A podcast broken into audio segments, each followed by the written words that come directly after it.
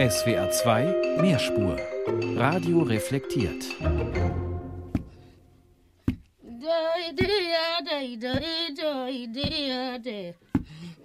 Meine beiden Söhne sind hier auch drüben. Für solche ist da keine Arbeit, kein Gewerbe, nur Handelsketten. Gucken Sie sich hier mal um. Nur Handel. Handel und Gewerbe. Keine Arbeit. Was soll das werden? Also, das kann nicht sein. Arbeit war das Thema auf dokublog.de, Christine Werner. Na, dann mal ran an die Arbeit, solange man welche hat, Wolfram Wessels. Die Beiträge der Doku-Blogger gibt es auf Spur 1. Auf der nächsten Spur Spur 2 macht sich Georges Kamerun Gedanken über das Radio und seine Arbeit fürs Hörspiel. Wir stellen außerdem Spur 3 die Soundplattform Norient vor. Erfahren auf Spur 4 etwas über die Podcast-Studie der Otto Brenner Stiftung mit dem Titel Den richtigen Ton treffen. Und Spur 5 eine Eilmeldung gibt es auch wieder. Spur 1 Doku-Blog. Ich bin leider arbeitslos. Ich bin arbeitslos und habe Verkäuferin gelernt. Ich war mal in der, äh, in der in Buna. Ja, wir hatten eine Umschulung gemacht, also sollte was Neues gebaut werden hier am Hafen. Und der hat, wir haben direkt mit Worten, der hat gesagt, er ist glücklich, dass er auch ältere Arbeitskräfte nehmen kann. Aber wie gesagt, der Bund hat nicht mitgemacht. Ja, er hat, ja, ich bin arbeitslos. Er hat dann am Hafen, hat, das war alles schon gekauft, war auch, sollte auch ein neues äh, Verfahren eine neue Technologie kommen auf, auf Naturbasis. Traurig, aber wahr. Ich arbeite nicht mehr. Ich bin keine Arbeit mehr. Ich bin EU-Rentner. Ich bin Erwerbsunfähigkeitsrentner. Ich bin zu Hause. Ich würde auch gerne gehen. äh, Im Moment leider nicht, aber ich habe wahrscheinlich ab morgen wieder Aussicht. Morgen? Ja, Wow. es wird Zeit. ja, es war nur ein Imbissverkauf, aber immerhin. Ist besser als gar nichts. Das war ein Ausschnitt aus Arbeit ist das halbe Leben, eine O-Ton-Collage von Bewohnerinnen des Neubauviertels Halle Neustadt, das als erste sozialistische Großstadt geplant war und jetzt eher Vorstadtcharakter hat. Ralf Wendt hat die Töne auf dokublog.de geladen. Spur 2 Nachgedacht. Es hat wieder jemand für uns nachgedacht über die Rolle des Radios in der Gesellschaft des 21. Jahrhunderts. Diesmal Gedanken von Georges Kamerun. Georges Kamerun ist Gründungsmitglied und Sänger der Hamburger Band Die Goldenen Zitronen sowie Mitbegründer des Hamburger Golden Pudel Club. Er ist Theaterregisseur und Autor und er arbeitet als Hörspielautor. Für sein WDR-Hörspiel Ein Menschenbild, das in seiner Summe Null ergibt, erhielt er 2007 den Hörspielpreis der Kriegsblinden. Und im November ist er bei den ARD Hörspieltagen in Karlsruhe zu erleben. Und Georges Kamerun ist viel unterwegs und hat uns von irgendwoher die Aufnahme geschickt. Ich erzähle immer Stories. Mir geht es immer um Themen. Ich habe den Wunsch, etwas beizutragen, mich einzumischen, zu intervenieren. Dazu ist das Radio, das Hörspiel ein passendes Feld. Als ich angefangen habe, eigene Sachen zu formulieren, ging ich immer sehr autodidaktisch vor. So kam ich zur Musik, zu meiner Band Die Goldenen Zitronen, zum Golden Pudel Club und zum Theater. Auch zum Hörspiel. Im Kontext der anderen Medien, für die ich ausprobiere, halte ich das Radio für wichtig. Es ist eine der zentralen Stimmen, die Gesellschaft kritisch beleuchten und sehr bemerkbar intervenieren kann.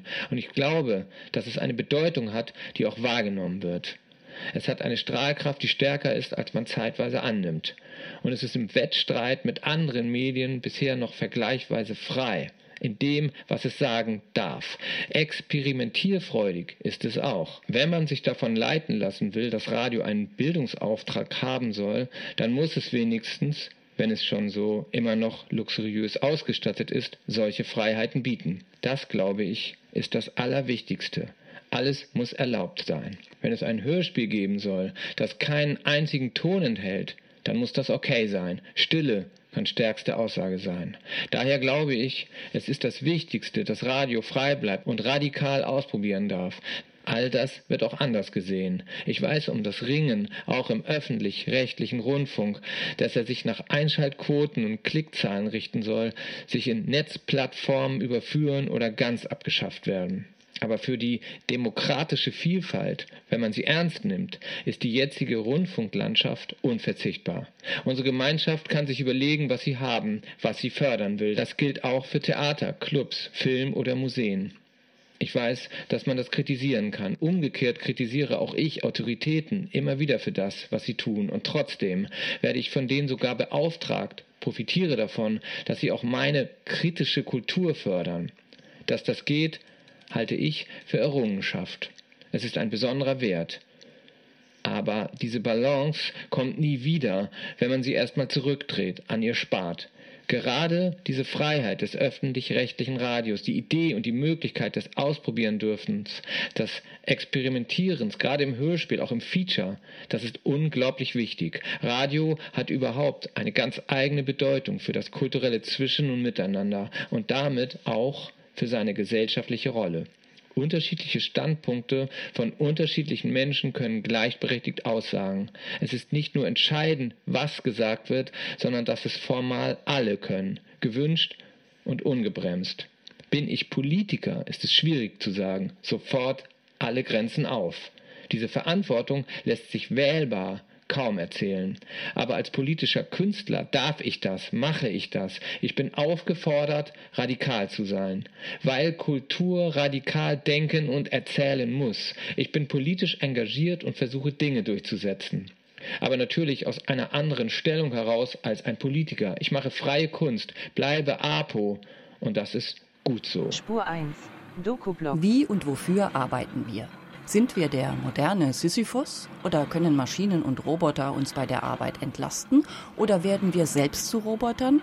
Wollen wir mehr vom Leben, als einfach nur einer Lohnarbeit nachzugehen? Was ist die Wurzel aus Marx? Ein Doku-Blog-Beitrag von Küss die Frauen. Ich fahre mit meinem Auto zur Arbeit, um Geld zu verdienen, um mir damit Benzin kaufen zu können um dann wieder mit meinem Auto zur Arbeit zu fahren, um Geld zu verdienen, um mir dann wieder Benzin kaufen zu können, um dann wieder mit meinem Auto zur Arbeit zu fahren, um Geld zu verdienen, um mir damit Benzin kaufen zu können, um dann wieder mit meinem Auto zur Arbeit zu fahren, um wieder Geld zu verdienen, um mir damit Benzin kaufen zu können, um dann wieder mit meinem Auto zur Arbeit zu fahren, um wieder Geld zu verdienen, um mir Benzin kaufen zu können, um dann wieder mit meinem Auto zur Arbeit zu fahren, um Geld verdienen zu können, um mir damit wieder Benzin kaufen zu können, um dann wieder damit mit meinem Auto zur Arbeit fahren zu können, um Geld zu verdienen, um mir wieder Benzin kaufen zu können, um dann wieder mit meinem Auto zur Arbeit zu fahren, um Geld zu verdienen, um mir damit wieder Benzin kaufen zu können, um dann mit meinem Auto zur Arbeit zu fahren, um Geld zu verdienen, um mir Benzin kaufen zu können.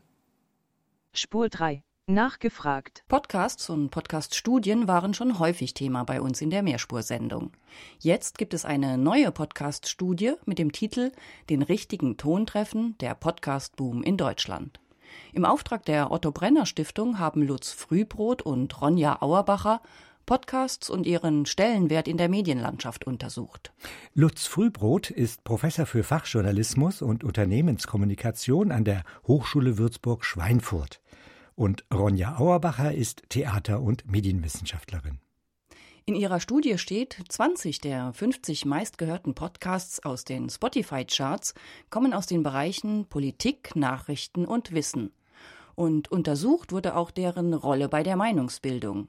Ich habe mit Lutz Frühbrot darüber gesprochen und wollte wissen, was leisten denn Podcasts im Bereich Meinungsbildung? Ähm, sie leisten schon einiges, aber bevor ich näher darauf eingehe, möchte ich sagen, dass ich dieses Ergebnis sehr überraschend fand. Ich hätte nicht damit gerechnet, dass der Anteil doch so hoch ist. Denn die neue Medienwelt, Stichwort soziale Medien vor allem, ist ja sehr stark von Unterhaltung und Zerstreuung auf der einen Seite geprägt und im Zweifel auf der anderen Seite, wenn es um Politik geht, dann eher doch auch von Hetze und ja, also Hassrede und weniger vom gepflegten politischen Diskurs. Und genau hier bringen aus meiner Sicht Podcasts eine andere Note in öffentliche Debatten hinein.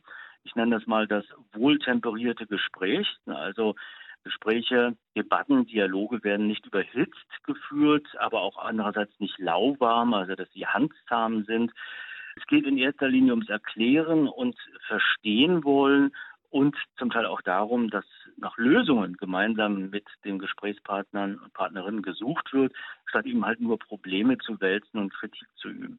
Das ist der qualitative Aspekt. Der mhm. quantitative ist halt, dass natürlich nicht nur etablierte Medienhäuser hier aktiv sind, sondern eben halt auch Indies, das heißt also Halbprofis, nicht institutionell gebundene Produzentinnen ihre Stimme erheben und auch erhalten und damit eben halt das Spektrum der Meinungsvielfalt erweitert wird. Ja, und letzter Punkt, vor allem jüngere Menschen werden durch Podcasts besser erreicht. Das ist für die politische Meinungsbildung, glaube ich, auch eine ganz wichtige Geschichte, weil sich gerade die Jüngeren, das heißt also die 14- bis 29-Jährigen, vor allem eben halt bisher mit Infohappen aus sozialen Medien versorgt haben, wenn es um Politik und Information im Allgemeinen ging.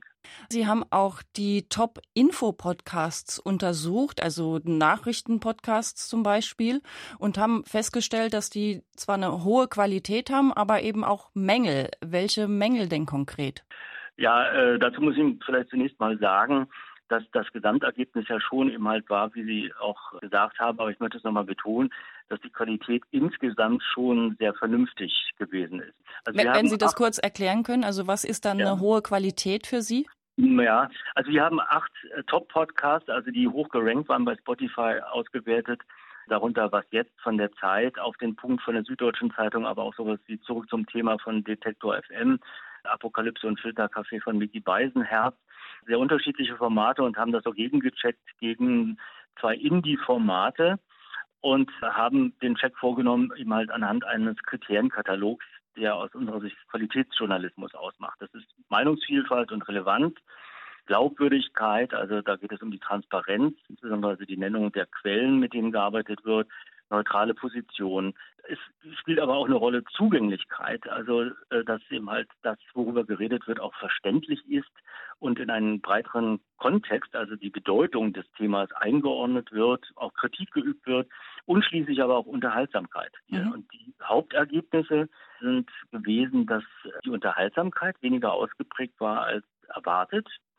Also wirklich eine seriöse Tonalität in erster Linie, hohes Maß an Zugänglichkeit, aber und jetzt sind wir bei den Mängeln. Einige schnitten gerade beim Thema Glaubwürdigkeit nicht so gut ab. Also mit anderen Worten, da wurden teilweise die Meinungen nicht so wirklich deutlich gemacht und unterschieden von dem halt der reinen Information, der reinen Nachricht. Das könnte man machen, indem man eben halt das einfach deklariert. Meine Meinung dazu ist, oder vielleicht auch mit einem akustischen Trennsignal oder irgendwie sowas in die Richtung. Teilweise wurden die Quellen nicht wirklich transparent gemacht bei einigen. Und ein weiteres Problem besteht darin, dass viele dieser Podcasts weitgehend monothematisch sind. Das bedeutet, dass die eigentlich nur ein einziges Thema, so als Hauptthema des Tages deklarieren und so ein paar andere dann kurz nennen. Und da damit so ein bisschen der Eindruck entsteht, als sei nichts anderes in der Welt passiert. Nochmal zu einem ganz anderen Aspekt auch, den Sie untersucht haben, äh, und zwar zu den Plattformen. Ähm, Spotify zum Beispiel als Plattform ist in letzter Zeit ja noch stärker geworden. Was bedeutet das denn für die Entwicklung für das Medium Podcast, wenn jetzt speziell Spotify zum Beispiel da so eine extrem große Rolle spielt? Ja, aus meiner Sicht sollten gerade die Wettbewerbshüter, also das Bundeskartellamt, Spotify, doch ins äh, Visier nehmen. Also nicht in dem Sinne, dass sie da jetzt eben halt äh, draufschlagen und entflechten und zerschlagen, sondern überhaupt erstmal vielleicht auch das Unternehmen stärker im Blick haben. Es gibt eben halt Konzentrationstendenzen. Lange war Apple Podcast vorne.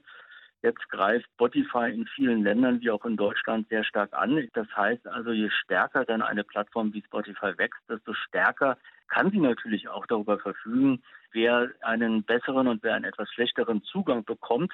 Mhm. Und in Schweden beispielsweise ist es tatsächlich so, dass ist ja die Heimat von Spotify, da immerhin der öffentlich-rechtliche Rundfunk auf Platz zwei ist und im Vereinigten Königreich sogar die BBC auf Platz eins, was zeigt, dass es auch Wege und Mittel gibt, dann tatsächlich einen guten Stand zu haben, vielleicht auch ein Ansporn für die ARD-Audiothek, stärker auf Eigenständigkeit zu setzen, beziehungsweise was die ARD angeht, auf die eigene Plattform und weniger eben halt vielleicht Plattformen wie Apple oder Spotify zu bespielen und einfach zu gucken, dass man da eben halt möglichst viel Publikum erreicht. Vielen Dank, Lutz Frühbrot. Er hat mit seiner Co-Autorin Ronja Auerbacher die Studie Den richtigen Ton treffen, der Podcast-Boom in Deutschland verfasst. Das ganze Gespräch gibt es auf dokublog.de. Spur 1. Dokublog. Andreas Fritz hat Gedanken zu seiner Arbeit aufgeschrieben, auf den Dokublog gestellt und Töne dazu hochgeladen. Ich gebe jetzt Arbeit an dich ab. Du müsstest den Text hm. zu den Tönen lesen. Na gut, mache ich. Okay. Arbeit. Gedanken zur Schicht. Homeoffice gibt's nicht. Ich bin Triebfahrzeugführer bei der Bahn, Lokführer. Es ist 2.35 Uhr. Der Wecker klingelt erbarmungslos. Draußen regnet es leicht.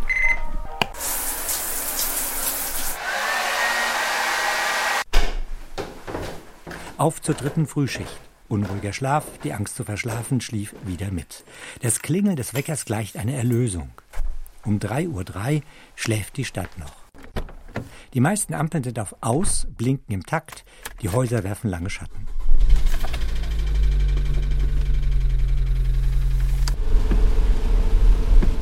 Wenn ich zur Frühschicht fahre, lausche ich den Nachrichten der ARD Infonacht, um zu hören, was in der Nacht irgendwo, hoffentlich weit weg, geschehen ist. Es ist die einzige Stimme weit und breit. Ein Lkw-Fahrer drängelt hinter mir, ich hab's lieber gemütlich, so frühzeitig morgens, soll er doch überholen. Am liebsten würde ich schlafen und wieder zurück ins Bett. Wie soll ich den Tag nur überstehen? Dresden-Prohlis steht ein unbeleuchtetes Fahrzeug auf der Fahrbahn.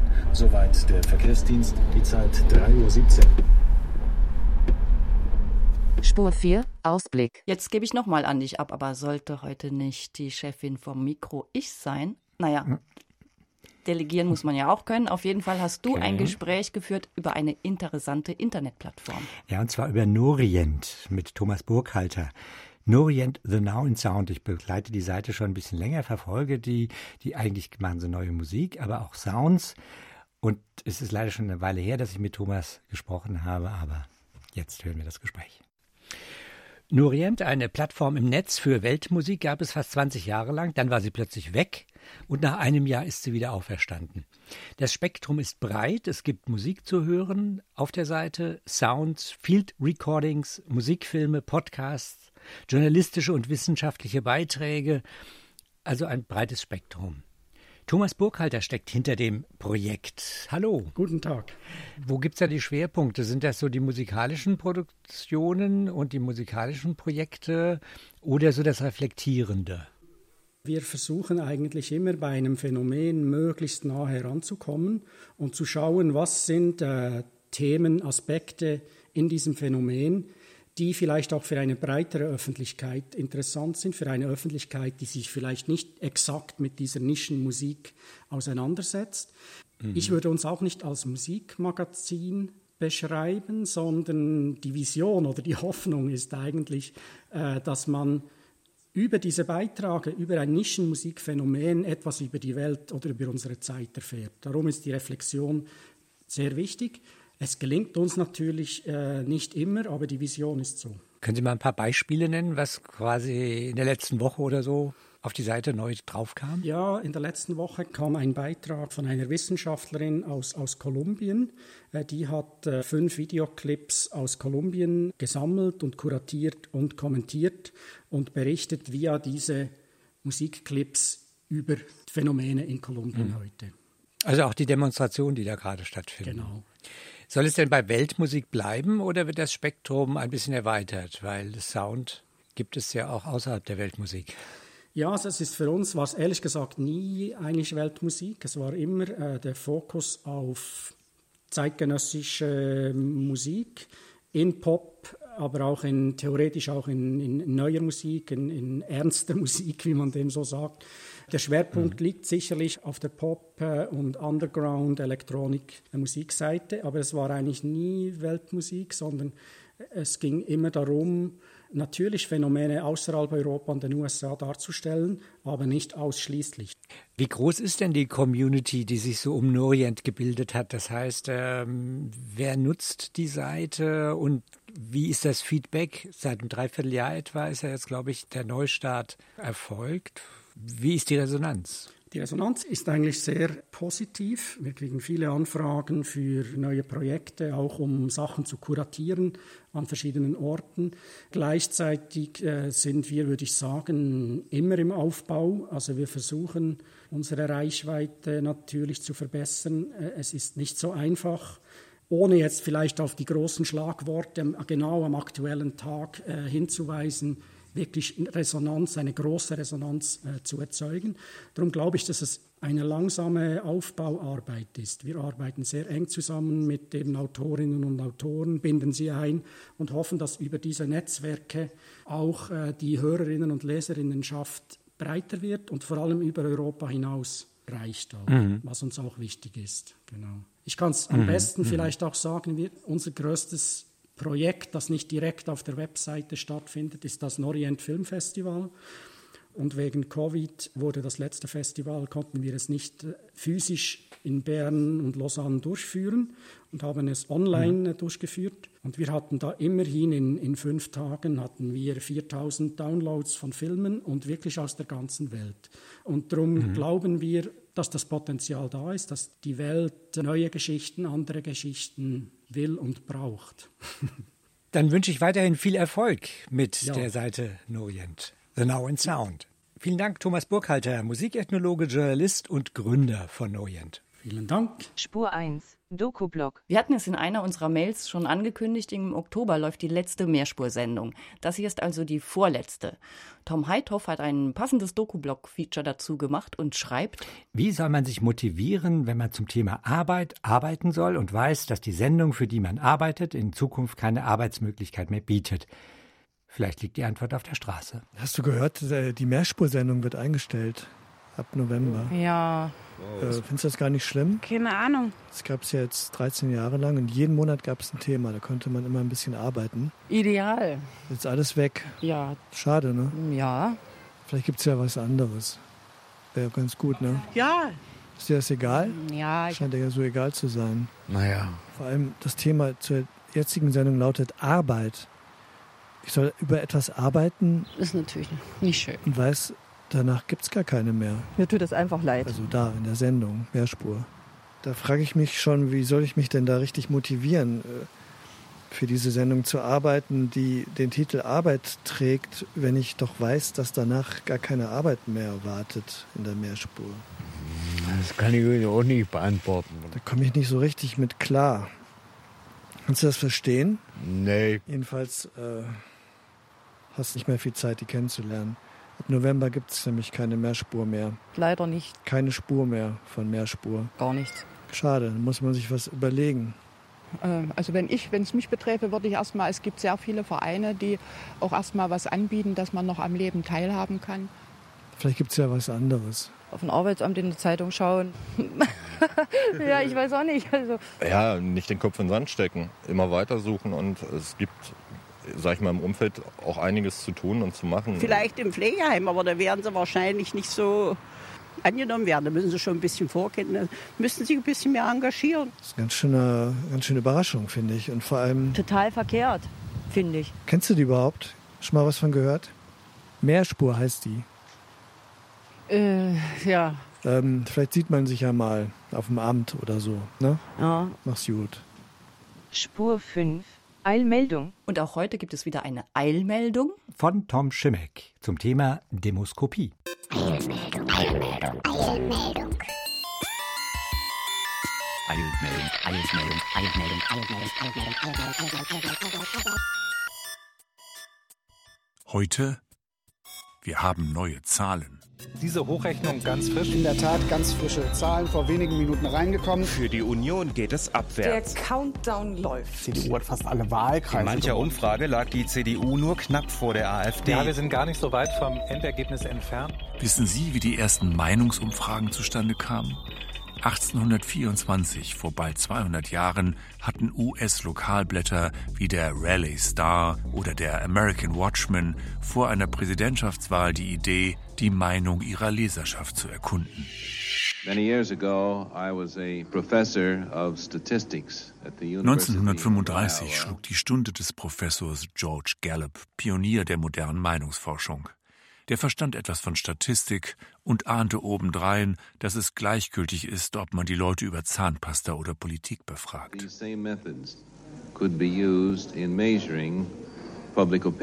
Später, in der jungen Bundesrepublik, zeigte man sich zunächst eher skeptisch. O-Ton Südwestfunk 1953. Im Großen und Ganzen habe ich das Gefühl, dass doch die Mehrzahl der Bevölkerung auf dem Standpunkt steht, dass bei solchen Umfragen sozusagen die Öffentlichkeit in das Privatstübchen einbricht und die von Gott und dem Staat garantierte Freiheit des Individuums zu beschränken droht. Die Methoden, mit denen sich die Meinungen und das Verhalten großer Bevölkerungsgruppen feststellen lassen, sind wirklich etwas Neues. Doch da trat Dr. Elisabeth Nölle-Neumann auf den Plan, Gründerin des Instituts Allensbach. Nölle-Neumann hatte das demoskopische Handwerk in den 1930er Jahren in den USA studiert. Ihre Anstellung als Adjutantin des Joseph Goebbels scheiterte an einer längeren Krankheit. Demoskopie ist längst auch hierzulande Teil der politischen Inszenierung. Umfragen erstmals wieder Sind Union und SPD gleich auf? Gerade vor Wahlen sind wir hungrig nach Zahlen. Während die Politstrategen jetzt Postleitzahlen genau und quasi in Echtzeit erfahren, wie wir ticken, was uns gerade begeistert oder empört. I just love the game. Vor etlichen Jahren traf ich in Washington, D.C. Smiling Joe Miller, einen Ex-Journalisten, der schon in den 1950ern als Kampagnenmanager und Lobbyist zu arbeiten begonnen hatte. I love the game and I made money at it. Miller saß in seinem Sessel und erzählte mir von seinem allerersten Meinungsforscher. He was a guy named Charlie Parker from Shenandoah, Iowa. Charlie Parker, der für einen Energieversorger im ganzen Land Kunden befragte. Die Stromerzeuger umwarben Senator Warren Grant Magnuson, einen Demokraten, und boten ihm Parkers Dienste an. So we took it because it was free. Wir nahmen an, uh, es war umsonst und was ganz Neues. Man erfuhr etwas über die Schwächen des Gegners und auch über eigene, von denen man womöglich gar nichts wusste. So gewann später auch Jack Kennedy. Nixon hatte einfach lausige Meinungsforschung. Nixon had lousy polling. Neulich sprach ich in Berlin mit allerlei Experten der Demoskopie. Florenz Mayer, Chef des Data-Teams der CDU, erklärte mir, Wir sind hier auch in der Lage und machen das auch, Stimmungsbilder auf Wahlkreisebene zu messen. das Dilemma, die Leute sind launisch geworden, der Stammwähler stirbt aus. Die Lösung, es gibt heute über jeden unglaublich viele Daten. Richtig kombiniert erfährt man über jeden Menschen seine Ansichten, Stimmung und Gefühle mehr denn je. Umfragen, erzählte mir Meyer, liefen jetzt im Wahlkampf tagtäglich. Und so können wir also dann wirklich von Tag zu Tag sehen, wo sich Meinungen auch verändern, wo sich Stimmungen verändern, um dann unsere Kampagne daran anzupassen. Was machen diese Umfragen mit uns? Beeinflussen sie uns? Verleiten sie uns zu taktischem Wählen? Aber sicher doch. Also immer daran denken, dass Demoskopen auch völlig falsch liegen können, wie bei Trump beim Brexit oder neulich erst bei der Wahl in Sachsen-Anhalt. Die vergangenen Monate haben gezeigt, wie verletzlich Deutschland ist. Frau Nölle-Neumann hatte da schon 1975 einen heißen Tipp für alle Wählerinnen und Wähler parat. Ich selber trenne mit größter Entschiedenheit die Situation des Gesamtbildes und meine persönliche Situation. Ich bin ein Wähler, ich habe eine Stimme. Äh, Frau Neumann, ich darf zum... Hoffentlich tun es andere auch so. Übrigens, hoffentlich reagieren möglichst alle so auf die Demoskopie. Auf Wiederhören. Eilmeldung.